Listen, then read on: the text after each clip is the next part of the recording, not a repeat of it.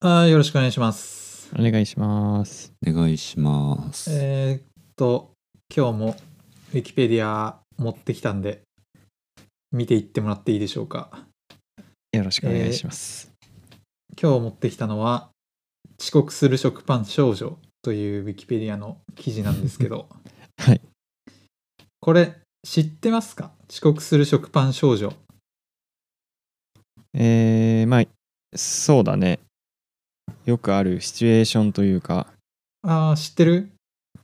そうね、そのシチュエーション自体は知ってますね。あ、しあ、二人とも知ってる。あ、なるほどね。これ、あのこの Wikipedia の記事にさ、 うん。まあもちろん遅刻する食パン少女とは何かっていうのは書いてあるんだけどさ、はいはいはい。じゃあ今今からそれ見る前に、二人人が知ってる遅刻する食パン少女って何、えそうだからそうシチュエーションがあるわけじゃんそのああ、おそらく二人が想像してるそうだね。そ,、まあそれを教えて遅刻する食パン少女とはえー俺は、その、なんだ、女性の生徒が、遅刻遅刻って言いながら、はいはい、はい、家を出て、食パンを加えながら、走っていって、はいなんか曲がり角で転校生とぶつかるなるほ転ど校生男子かなとぶつかって、はいはい、なんだよお前みたいな何をあいつ感じ悪いみたいなうんなってで教室着いたら転校生がそのクラスに来てなんか自己紹介してるというか今日から一緒に勉強することになったみたいなはいはいはっいていうところはいセはいはいットでっていう文化なイメージあるな。うーんなるほどねうん。えあのもう一回なんだっけえっと家出る時のセリフなんだっけ遅刻遅刻じゃない。遅刻遅刻ああ、うんなるほどなるほどえっとに兄さんはいや、まあ、おおむね同意見というか、 同じ解釈だけど。あ本当違うところ異うんなってる解釈のところはない、いや、特に特になしないかな。オうんッケーじゃあ正解を見ていきましょうこれ正解あるんだよね 正あ解。一応あるいきね。ますちゃんと正しい定義が。遅刻する食パン少女は少女漫画の定番とされる場面の一つっていうのがこのウィキペディアの説明ねうん。でその定番とされる場面の概要読みます、うん主人公である中高生の少女が朝学校に遅刻しそうになり朝食を取る間も惜しんで食パンかっこトーストを口に加えて家を飛び出す大慌てで「いっけない遅刻遅刻」と登校路を走っていると曲がり角で一人の少年に衝突するうん。二人は互いに悪口を言ったり謝ったりする少女が学校に到着するとその少年が少女の学級に転校生として現れたまたま空いていたという理由で主人公の隣の席に座ることになるああ、それもあるね。少女は先の衝突のこともあって当初は少年に悪感情を抱くしかし紆余曲折の末に二人はやがて恋に落ち ると書いてありますね、なるほうまどく。いかんやろ。これが正解ちょっと部分点はもらえるかな。そうだねおおむね当たってたけどいっけないを忘れてたな。そう正解のセリフが「い確かにっけない遅刻遅刻」だった ね確かに、いっけないっていうイメージあるわ。でも俺こアホのな子。記事見た時えこんなにガチガチなのって思ったんだ けどあこんなあ、にセリフね。こんなにきっちり決まってるんだっていうでも確かに全然なんかなんだろう想像はできるというか。うんうん。まあね。でもそうだよね言われてみればいっけない遅刻遅刻だしうん。で転校生として現れたやつ座るのもたまたま空いてたっていうせあれだもんね理由だもん ねまあ、確かに。そうだよねその時点 出でさ。席番号順とかさその、うん名前あいうえお順とかじゃないもんねそあうだねいうようで、こいつは何だから、誰だな、隣だなとかじゃなくて、うんたまたま空いてたって いう。だよね。あんま席あかんからな。そうだね。大体だから後ろだよ。一番後ろの席に座らせられるもんねそう,、これが正解ですなるほど遅刻する食パン少女すごいよでなこのうんすごいいやこれすごいんだよで何がすごいかって何がすごいと思って俺はこれを紹介してるかってこれね下の方読んでいくと、まあ、発祥っていうしゅ、あのセクションがあるんだけどそこを読んでいくと、えっとねこれこの場面どこにも存在しないらしいんだよえそのなんか特定の漫画の特定のシーンじゃなくてうんこんなシーンは どこにも存在しないらしいんだよ。あ、これどこに書いてあったかなそうなんだ。でも見たことある気っすけどね。そう、そう、見たことある気するじゃん。いや俺も見たことある気がするんだよ。あるよ、ね。でも絶対ここかなえっと、漫画雑誌リボン。漫画雑誌リボンって少女漫画だよね。そうだねうん うん。漫画雑誌リボンを1970年から1985年まで全て読破した経験からそのような漫画はそう存在せず定番の場面とは言えないと断定しているって書いてあるんだよ。じゃあその後じゃねえの。いやでもこれっ86年から。てこの時点でいやこの時点でうん要はそのこの遅刻する食パン少女っていうものは概念としては存在してたけどそんな作品はなかったっていううんだ俺も確かにこれは完全に頭の中に浮かぶあの、うん全ての絵がカットまで頭の中に漫画のカットまで浮かんでるけどうんだね。そんなものは想像しなかったそ存在しなかったんだよそうだよねそういやなん幻だかったんだねその作品をあげろって言われると思い出せないもんねうんまあ何かしら見た記憶でしかないから。そうそうなんだよでも記憶うはんあるじゃんねでもこでものうんうん、エヴァでやってるんでしょこれをあー一方でテレビアニメでは「新世紀エヴァンゲリオン」の最終回において同作の主要人物である碇シンジと綾波レイによる同様の場面が登場したこれは多分パロディみたいな使い方をしてるってことだよね多分はいはいはい。ああ、そういうこと。これはそうそうそう1996年。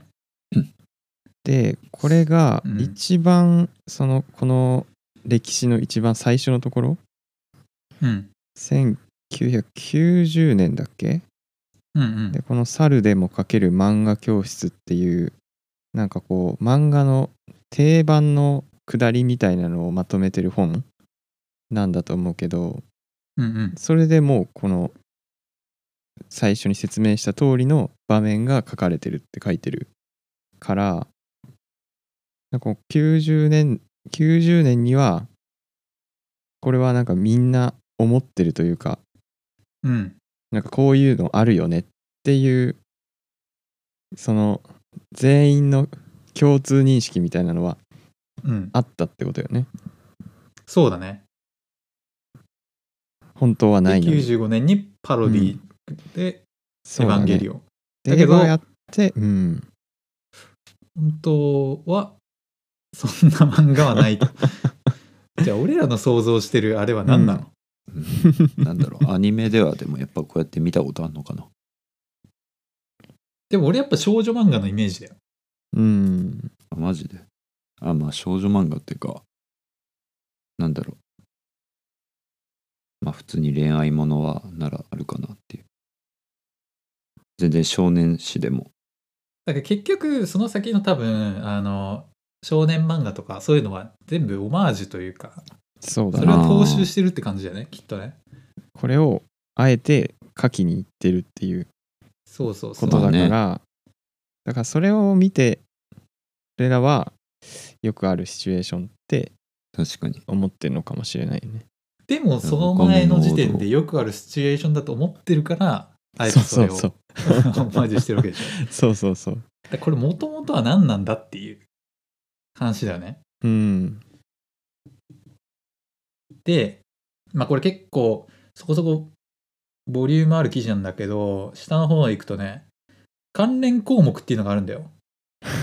はいはいはいはい。 2つ関連項目あって、うんで1個がマンデラ効果うんで もう1個がカツ丼どっちみたいどううこどっちから見たいどっちも気にはなるけどね、分かってるからね。とああ、下に書いてあるね。じゃあちょっとカツ丼の方からいくか そうだね。確かに、これも、刷り込みだよな。これカツ丼にまつわるエピソードっていうねあのカツ丼のはウいはいはィいキペディアのページのうん、あるある。 1個のセクションね、うん。えー日本の刑事ドラマにおける定番の描写に被疑者の取り調べ調べ中の食事として警察署内でカツ丼を食べるというものが ある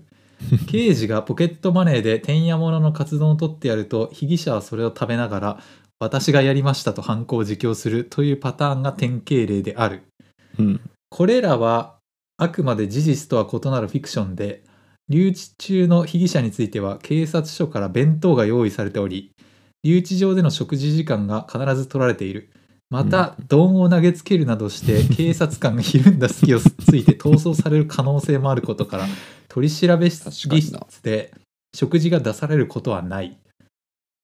うんそうだよな。う笑ん危ないよね。丼結構痛いし、まあそうだよね投げられてる。破片とかでね、うん。確かに。えだかでらつもまり本当だったら留置場にいる時に食事の時間が取られてうん。でうん取り調べ室に連れてこられた時はそうだ物はね。食えないと。うん。取り調べオンリーなわけだ。あーじゃあ活動確かに確そうだよな。かにであれはフィクションなんだね。うん。まあそうだよね。で俺元の多分その刑事ドラマを見たことがないからそうだね。結構古いやつ。つでしょ確かに55年その。警察日記。ああ、書いてあるね。1955年制作の映画、警察日記で、取り調べ中に警官が丼物を振るも振る舞う場面が初出とされる。うんうん。だいぶ昔の作品ばっかりだけどね。だいぶそれを古いね見てるとう。んうん。でこれはちょっとさ、遅刻する食パン少女とは若干違うよね。まあ元ネタがあるわけだから。。まあね、ちゃん確かとにそのドラマ中ではやってるっていううんことだからね。でもで、誰も俺らは多分う、本物を見たことないから、んないね。そういう意味では近いっちゃ近いのかもしれないけど、うやん。まっぱあ、遅刻する食パン少女何が面白いって本物が存在しないってことだよ ね。そうらしいからそね。一応調べた結果。そうのん、みんなの頭の中での、なんか、共通のものみたいなのが勝手に作られていったってことだもんね。だそようね。で、共通の幻想がある。最初にさ、まあ、テストしたじゃんどれだけ遅刻する食パン少女のことを知ってるかっていう、うん。なんでかっていうとこんだけガチガチに概要固まってるのに元ネタ存在しないの やばくないっていううんそうだよね。ここまでシナリオさいけない遅刻遅刻まであるのにさ元ネタないってあどあういう そこうとだよね。 セリフとおか、かしくないその後の場面も思い浮かぶのにね。うん、これどういうことなんだろうなっていうそうだね。なんでなんだろうこなれ。すうん。じゃあこれもう一個の関連項目見てみますかマンデラ効果マンデラ効果。ああ、戻るわ。マンデラ効果とは事実と異なる記憶を不特定多数の人が共有している現象を指すインターネットスラングおよびその原因を超常現象や陰謀論として解釈する都市伝説の総称である。うん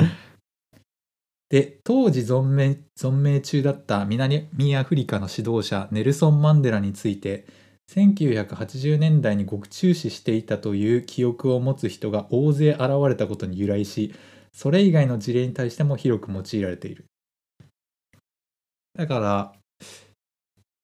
マンデラ効果ってことうん。だよね、遅刻するそうだね食パン少女、まあ、イコールそうだね。そんな感じがするよね。うん、事実と異なる記憶をうん不特定多数の人が共有してる、すごいよなそれはどうやって 刷り込まれていくの刷り込み方がわからない。でもそのここ不作およびその原因を超常現象や陰謀論として解釈する都市伝説の総称って書いてあるけどさ これ超常現象のせいとかに結びつけられるわけいや、あるんだよな、これ。えマジでいや、まあ、その、ちょっと下にあるけど、うんえーっとパラレルワールド間の移動を体験したことによるものとする、えー俗説がある。まあ、そういう都市伝説がある。え要ー、は、じそゃあの、パラレルワールドには本当にそういうそうそう漫そ画う。があっていそうそうそうけない遅刻遅刻って言ってる漫画をみんなが見てるからこっちの世界では存在しないけど、そうそうそう。記憶だけはあるみたいなそうとかなんかパラレルワールドに無意識にその移動してる人間がいるみたいなその説があってだからそのマルネルソン・マンデラが80年代で死んじゃってるっていう記憶を持つ人たちはパラレルワールドから来た人たちだみたいなえー、そういう都市伝説系の話はあるありますね。えー、そうなんだこれとあとオーストラリアの位置えオースオトラリアーストラリアの位置があー地理的なねそうそう地理的な位置がもう少しこう上なんじゃないかっていう記憶を持ってる人そこの地理に関するものの事例とかにあるけどありますねマンデラ効果の事例のところにねああ結構たくさんありますそうよそうそう事例が、日本えー列島大陸や島の位置が実際と違っていた記憶ニュージーランドオーストラリアスリランカ日本列島など日本もあるんだねうんえー アメリカ州の数が実際よりも多い51か52であった記 憶これただ間違ってるだけじゃないの数え間違いだ絶対よなそうだよねだ結局なんか全員のその勘違いみたいなものがくっついていった結果みたいななんかそんな気もするよなうーんまあ大体のものは俺は勘違いだと思うわうんただ遅刻する食パン少女 はあれ確は実パにラ見レてルるかワーらなルドかな確かにね具体的すぎるもんねあれ怖いねそうだねパラレルワールド行ってたのか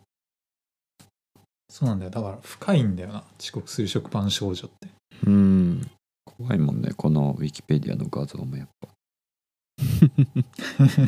飛び出し坊やでしょ確かになんか怖いな。目真っ黒だもん俺らをいざなってるというかパラレルワールドの住人だ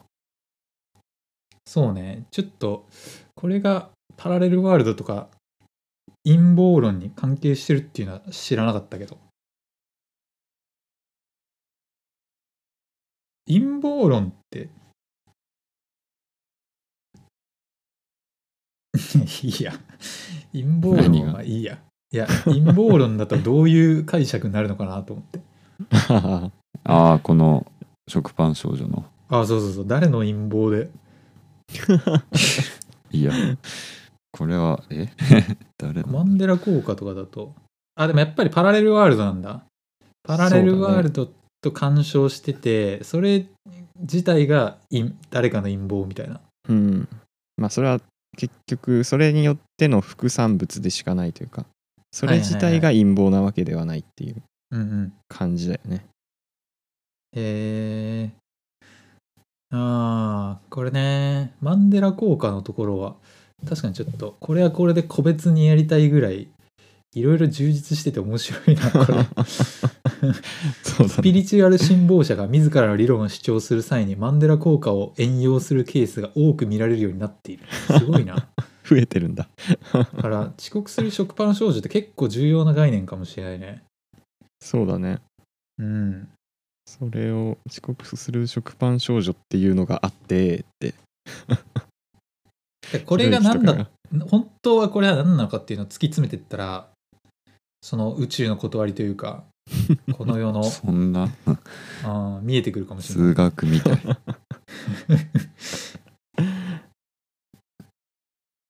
数学者たちもねこれに挑んでほしい よねじゃあ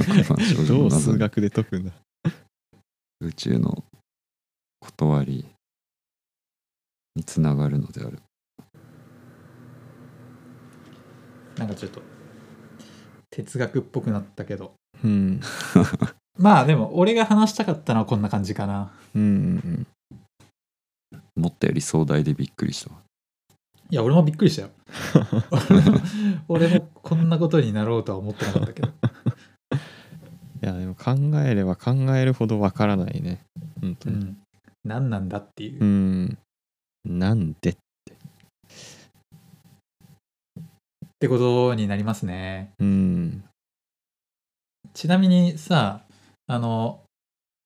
俺らのこのポッドキャストのうんジャンルジャンルって設定できるんだけど、はいはあいのはい今のところ都市伝説ミステリーっていうジャンルにしてやるからそれは視聴者はなか ないやかーさとっつきづユーらいよマねとかも扱ってるからなう んそうそうそ そうっ。か都市伝説、ミステリーチャンネル。うさんくさいチャンネルになってきたなあさいーねいいね。そういうの結構人来るからねうん、変なやつやってく俺らるのじこゃんんな浅いところでやってていいの確かに怒られそうだけど。確かに余な計うさんくさいじまだそゃのん段浅いう階さかんよくささまあまあまあ、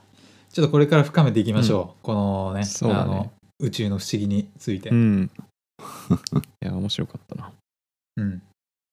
それでは、おはい疲れ様でした。お疲れ様でした疲れっす